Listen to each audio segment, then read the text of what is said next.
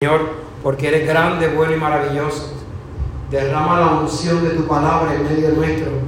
Y lo que vamos a meditar no sea una meditación simplemente que la tomamos y la guardamos, sino que la tomamos, la llevamos a nuestro corazón y de ahí tú nos transformas en lo que tú deseas para la Pascua del amor. Te lo pedimos en el nombre poderoso de tu Hijo amado. Amén. Vamos a aceptar.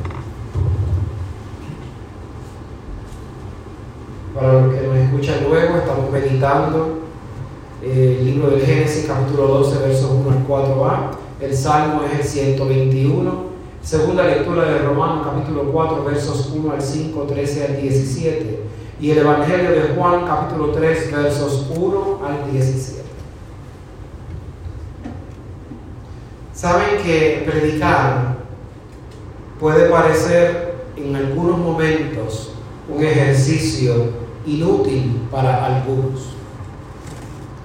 Recuerdo que un médico, hace muchos años atrás, al enterarse a lo que yo me dedicaba, me dijo que esa profesión era perder el tiempo, porque al final del día la gente es mala y sigue haciendo daño.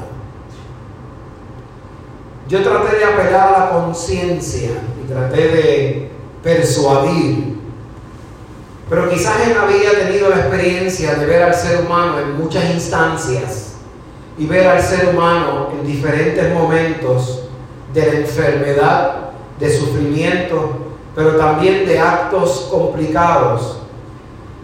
Y cambiar la mirada de ese médico iba a ser intenso. Pero la realidad es que para muchos pastores y pastoras religiosos, religiosas, predicar puede ser un acto en el vacío. Pensamos que nuestras palabras al final del día pueden crear la conversión o el cambio. Pero nosotros y nosotras lo único que hacemos es tratar de transmitir el amor que encontramos en el Evangelio. Es el Espíritu Santo, si usted y yo se lo permitimos, el que de verdad promueve la conversión. La religión o el ejercicio de predicar. También he escuchado comparaciones con la profesión de vendedor de seguros. Y usted dice, ¿por qué vendedor de seguro? Porque a las personas no les importa tener seguro hasta que pasa una crisis en el momento de la crisis es que nos acordamos que necesitamos un seguro. Cuando chocamos un carro, cuando tenemos una enfermedad. Solamente en esas circunstancias nos acordamos de un seguro y después del incidente, entonces buscamos tener un seguro Cadillac para ver que no nos pase más nada en el futuro. El ejercicio de acordarse de Dios solamente en las circunstancias es el centro de nuestra predicación de hoy. El reto más grande del predicador en esta sociedad en donde vivimos, que no desea escuchar, sino que desea ser escuchada, desea que cada capricho o que cada dilema de la sociedad sea escuchado por encima de lo que nos tiene que decir la palabra, es tratar de predicar un evangelio que tenga sentido para la gente. Un evangelio que la gente pueda tocar. Yo me siento feliz con mi teléfono, con las aplicaciones e inclusive con las películas porque yo tengo la sensación que las puedo tocar y si yo la puedo tocar y envuelve mis sentimientos, pues entonces mi vida tiene otro sentido. Tenemos un mensaje bonito y a muchas personas les resulta interesante y simpático el mensaje del cristianismo. La película que vimos el viernes, en un momento el tío le contesta a la niña cuando la niña le pregunta si Dios existe o Cristo existe. Y el, el joven le dice que no sabía, pero sí le gustaba todas las prédicas y todas las reflexiones que ese hombre, que ese tipo tenía. Él no sabía si existía, pero sí le agradaba el mensaje. Así que resulta que nosotros tenemos un producto bonito. A mucha gente en el mercado, cuando usted dirige un negocio, a usted le importa que su producto sea bonito. Porque lo que te llene por los ojos, eso la gente va a comprar. No podemos decir que nuestro mensaje es anticuado. A la gente le gusta. El problema de nuestro mensaje no es el mensaje, sino lo que cargamos el mensaje. Llegamos a la cuaresma y la cuaresma es tiempo de conversión. Y quizás los que venimos a la iglesia no nos importa escuchar sobre lo que es la conversión porque usted entiende que si está aquí y viene todos los domingos regularmente, ya usted pasó por el proceso de la conversión. Si usted cree en Dios, aunque usted se quede en su casa, usted entiende que ya se convirtió al Evangelio. Lamentablemente, la cuaresma se repite año tras año en nosotros porque tenemos que entender que el mensaje que tenemos es bonito, pero no ha calado en lo profundo de nuestro corazón. La necesidad que tenemos de cambiar nuestras actitudes o las prácticas de lo que hacemos, el cómo nos movemos, puede cambiar la manera en que muchas personas reciben el mensaje de la vida cristiana. Si yo no fuese cristiano y yo viese las actitudes de muchas personas, los chismes y las complejidades en donde viven, al final del día yo no quisiera ser cristiano. Pero la oportunidad de yo vivir 40 días todos los años tratando de meditar sobre mi vida, me permite a mí tomar un tiempo y decir alto. Los musulmanes también viven un tiempo parecido en donde hacen ayunos, en donde llevan su vida, su cuerpo y su espíritu a la reflexión. Y no porque ellos quieran cambiar su vida de manera radical, sino que ellos entienden que todos los años su vida necesita mejorar, ser transformada y cambiar. Cuando tú quieres rebajar, haces dieta y te disciplinas en comer las cosas que de verdad son, entre comillas, saludables, porque tu fin es bajar la panza. Así que tú logras cambiar tu estilo de vida porque tú quieres bajar la panza, tienes un objetivo específico. Cambiaste la manera de alimentarte y por ende cambiaste tu estilo de vida. Cuando tú comienzas a hacer ejercicio pasa lo mismo.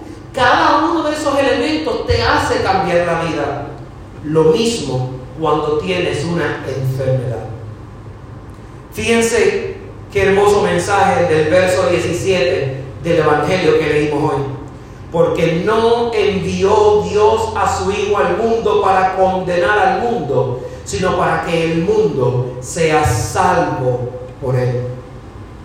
Ese, esa pequeña verso del Evangelio encarna al final del día una promesa especial para todos aquellos que queremos hacer del cristianismo nuestro estilo de vida.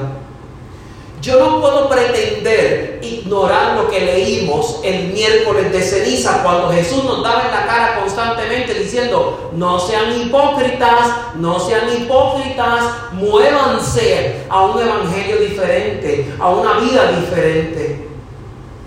La promesa que Dios nos da en el Evangelio no se da en el vacío, sino que fue una promesa heredada. Esa promesa que vimos en la primera lectura del Génesis capítulo 12. Fíjense que esa promesa que le dio Abraham fue una promesa especial. Pero la promesa no fue sencillamente, te voy a prometer esto y tú espera aquí o sigue haciendo lo que tú quieras a lo que la promesa llega. El Señor se paró literalmente delante de Abraham, como muchas veces se para delante de la vida de nosotros y lo está haciendo en esta cuaresma. Y miró a Abraham a los ojos y le dijo, abandona tu casa. Y el contexto de abandonar tu casa de aquel tiempo, ellos vivían en tribus y eran personas nómadas, se movían de un lugar a otro juntos. Y el tú abandonar tu casa y tu parentela significaba no solamente abandonar tu familia, sino abandonar ese entorno en el que tú te movías constantemente. Abandonar quizás ciertas comodidades para comenzar de nuevo. Así que la promesa tuvo efecto cuando Abraham confió en el primer paso. Y el Señor le dijo en el primer verso del capítulo 12, vete de tu tierra y de tu parentela y de la casa de tu padre a la tierra que yo te mostraré.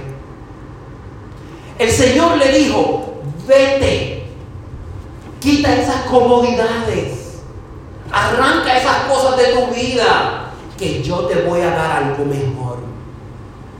Yo te voy a dar una tierra diferente. Y no solamente una tierra diferente, sino que el verso 2 dice y le da una promesa que de él saldrá una nación grande. No estamos hablando de una tribu, estamos hablando de una nación, algo gigante. Y eso gigante al final del día era una promesa especial en ese tiempo. En ese tiempo las condiciones de vida eran complicadas. Así que levantar una nación requería siglos. Pero la promesa del Señor estaba ahí. Y Abraham no la pasó fácil. Y Abraham tuvo muchas complicaciones en el camino. Y Abraham cometió errores en el camino. Pero siguió confiando en la promesa de que si Dios me dijo, levántate y vete, yo no lo puedo hacer quedar mal. La promesa no es una promesa de sencillamente te voy a dar esto si te portas bien. Es una promesa de que confía y camina conmigo, que aún con todos los errores, tú vas a madurar en la fe del amor. Él confió ciegamente sin ver a un Dios tangible. Lo tenía tangible en su corazón. Él se convenció de esa promesa. Y la promesa que Dios da al final del día no es una promesa vacía. ¿Cómo yo puedo predicarle? ¿Cómo los pastores religiosos, misioneros, podemos predicarle al mundo que se va consumiendo de hipocresía, de coraje, de odio, de resentimiento, de pedirle cuentas a Dios o explicaciones? La única manera que yo puedo predicarle es que ellos vean que aún dentro de las vicisitudes yo decidí confiar en la promesa de Dios para mi vida. Dios no me prometió un camino llano, pero sí me prometió caminar conmigo. Dios no me prometió que no iba a haber sequía de vez en cuando, pero sí me prometió que cuando el tiempo llegase, ríos de agua viva caerían en mi vida. La promesa de Dios es una promesa garantizada porque Dios no puede prometer algo que no va a cumplir. Y Dios se ha esforzado desde hace muchos siglos en cumplir esa promesa perfecta, en esa promesa ideal. Pero muchas veces pensamos que lo que hemos aprendido por la iglesia o por la sociedad es la única verdad que existe. La iglesia o la sociedad o mi familia me enseñó lo que significaba un amor que no necesariamente era el amor de Dios. El amor que al final del día Dios me quiere enseñar es un amor sin rechazos. Es un amor que abraza, es un amor solidario. Y el amor solidario es incondicional. Aunque me sienta mal, aunque me sienta cansado. Pero para yo poder entender ese tipo de amor y para yo poder abrazar la promesa, vino un tipo que se llamaba Nicodemo y se paró delante de Jesús Y no era cualquier tipo, era un maestro. Así que él conocía las escrituras, él sabía lo que había en las escrituras, él sabía la promesa de Dios heredada desde el principio de la creación. Así que no era Juan del pueblo. Y como no era Juan del pueblo, fíjense que dice el texto del Evangelio que este señor fue de noche. Y probablemente fue de noche porque no quería que sus compañeros eh, rabinos o pastores al final del día lo vieran y lo criticaran. Pero fue quizás la curiosidad. No sé, ese tipo está haciendo milagros porque nosotros no hemos ido a preguntarle qué está haciendo allí. Pero fue. Y empezó a tener una discusión filosófica con Jesús, con Cristo. Y la filosofía que estaban dando discernimiento era una filosofía simple. El hombre quería saber cómo tener conexión con Dios. Él sabía la teoría y la teoría era la ley. Y usted me dice, pues, si yo quiero ser un buen cristiano, debo seguir los diez mandamientos. Y si yo sigo los diez mandamientos, pues al final del día probablemente yo sea un buen cristiano o cristiana. Pero Jesús, como es Él, le dijo, ¿sabes qué? Tú sabes la teoría. Y tú sabes lo que la ley dice. Y tú sabes, probablemente has leído la Biblia y has leído muchos de esos pasajes constantemente. Pero no importa lo que hayas leído. Necesitas nacer de nuevo. Entonces, cuando tú tomas la literal lo que dice nacer de nuevo, ¿qué se te ocurre? Que te vas a meter otra vez a la panza y vas a salir otra vez. Entonces, literalmente le hace esa pregunta y le dice, ven acá, ¿cómo es posible que yo viejo, si tú eras maestro de la ley, tienes que ser viejo, tengo que entrar otra vez y salir otra vez? Y Jesús le dijo, caramba, pero tú no eres maestro de la ley. Nacer de nuevo. Nacer de nuevo significa que antes de nacer debo morir. Y morir en esta vida no significa que usted se quite la vida. Morir significa renunciar a mi pasado que me alejaba de Dios y abrazarme a la experiencia nueva de un Dios diferente. A mí no me tiene que importar tu pasado porque a Cristo no le importa tu pasado. A Cristo le importa tu presente y tu futuro.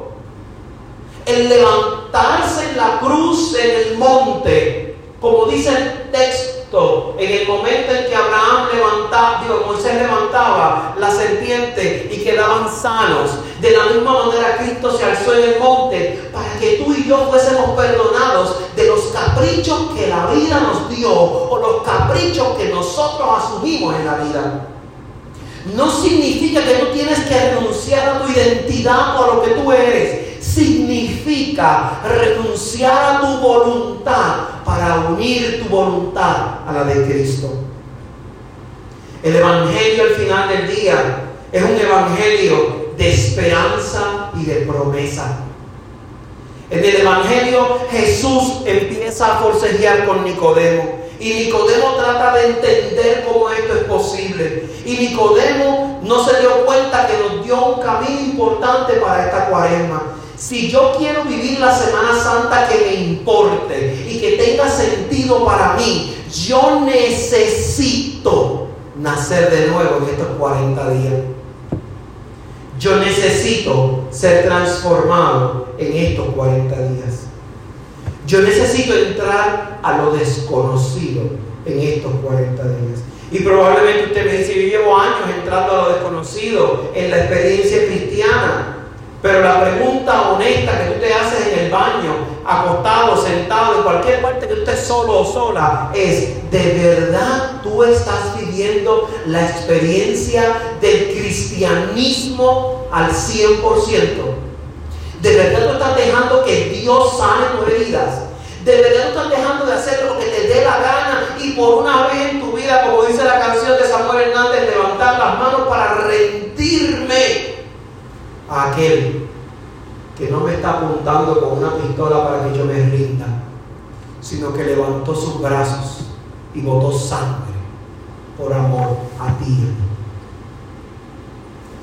Debo renunciar a lo que me da seguridad para nacer de nuevo y lanzarme como si me lanzara en paracaídas.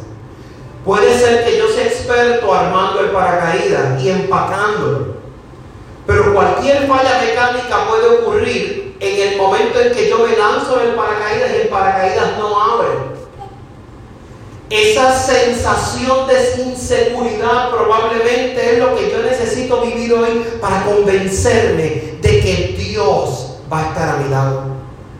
La garantía de que de verdad mi sacrificio va a valer la pena, que no importa cuántas veces yo intente esto, que no importa si tengo que venir a la iglesia o ayudar en proyectos sociales o lo que yo tenga que hacer para hacer radical mi vida. ¿Qué garantía yo tengo de que al final del día el amor de Dios me va a abrazar aunque yo haya metido las patas o meta las patas? El verso 16 del Evangelio que leímos hoy porque de tal manera amó Dios al mundo, que ha dado a su Hijo unigénito, para que todo aquel que en él cree no se pierda, mas tenga vida eterna. Yo necesito ser libre. Cuando yo estoy siendo oprimido, oprimida por cualquier situación, por cualquier persona, por cualquier figura de autoridad, al final del día mi vida no está en la palabra de Dios. Cuando yo estoy siendo oprimido o manipulado, no voy a tener esa experiencia de libertad de nacer de nuevo. ¿Qué pasaría si hoy decidiéramos renunciar a todo eso y alinear nuestra vida para que la Pascua, esa noche del sábado santo, en que el templo esté a oscuras, quizás como nuestra vida, sea una resurrección a una esperanza nueva. Esa misma esperanza era la que yo le predicaba y la que muchos le predicábamos a Frances en ese trance tan complicado de su vida. Hoy encendemos una vela especial en el altar, pero no la encendemos porque estemos de luto, sino que los cristianos y cristianas creemos en la esperanza de la resurrección. La última vez que estuve llevándole la comunión a Frances, fue un miércoles. Ese día en la madrugada, Frances entró a la unidad de intensivo y ese día estábamos ella y yo solos. Así que tuvimos la oportunidad de tener un servicio diferente. Algunos momentos de los que yo visitaba en el hospital, el servicio era peleando porque ella pensaba que peleando conmigo estaba peleando con Dios. Y ella contestaba sus preguntas y ella le cuestionaba a Dios muchas cosas, pero a la misma vez le daba gracias a Dios por otras tantas. Así que ese último servicio fue un sermón de diálogo. Ella me narraba su frustración y yo le hablaba de esperanza. Ella me hablaba de sentimientos y yo le hablaba de libertad. Ella me hablaba de amor al próximo paso y yo escuchaba cómo la libertad del amor me permite entender que quizás en la entrada de la muerte yo veo la vida de una manera diferente a pesar de la enfermedad y de la frustración, ella compartió conmigo y con los que le rodeamos la palabra y la promesa con la esperanza de ser libre. Ella quería ser libre de las máquinas. Ella quería caminar, ella quería ser libre del hospital, ella peleaba con el doctor, ella peleaba con las enfermeras porque quería salir, porque no quería estar en la, en la habitación de aislamiento. Ella quería ser libre. Pero yo creo que lo que más quería en su libertad era dejar de forcejear con el Dios al que ella sentía frustración, al que le habían enseñado que probablemente era un Dios malo y difícil que no la aceptaba, porque ella decidió tener una vida diferente a lo que la sociedad le había marcado. Pero al final del día, después de esa comunión, después de los días y las horas en la unidad de intensivo, cuando Katy al final del día se decidió a decirle en el oído, voy a estar bien, puedes irte en paz, ella alcanzó la libertad. Soy libre. Y la única manera de predicar una libertad genuina a las personas, a la juventud, a los niños, es sabiendo que esa promesa de libertad no solamente la alcanzamos cuando llegamos al tránsito de la muerte, sino que desde hoy ella confió, ella abrió sus brazos. Y lo que pensábamos que iba a ser una tortura durante su tiempo del funeral, que probablemente la familia de ella iba a forcejear con Katy, se convirtió en una experiencia diferente se convirtió en una experiencia de libertad. Ella, con sus ojos llenos de miedo, asustada, confinada a un hospital, nos enseñó, me enseñó, que no importa donde yo esté, no importa lo que el mundo me diga, soy libre porque Dios me enseñó a confiar en la promesa de su libertad. Y no tengo que esperar, no tengo que esperar la muerte para poder levantarme y decir, Señor, tú has venido a mi orilla, me has buscado y me has enseñado a ser libre.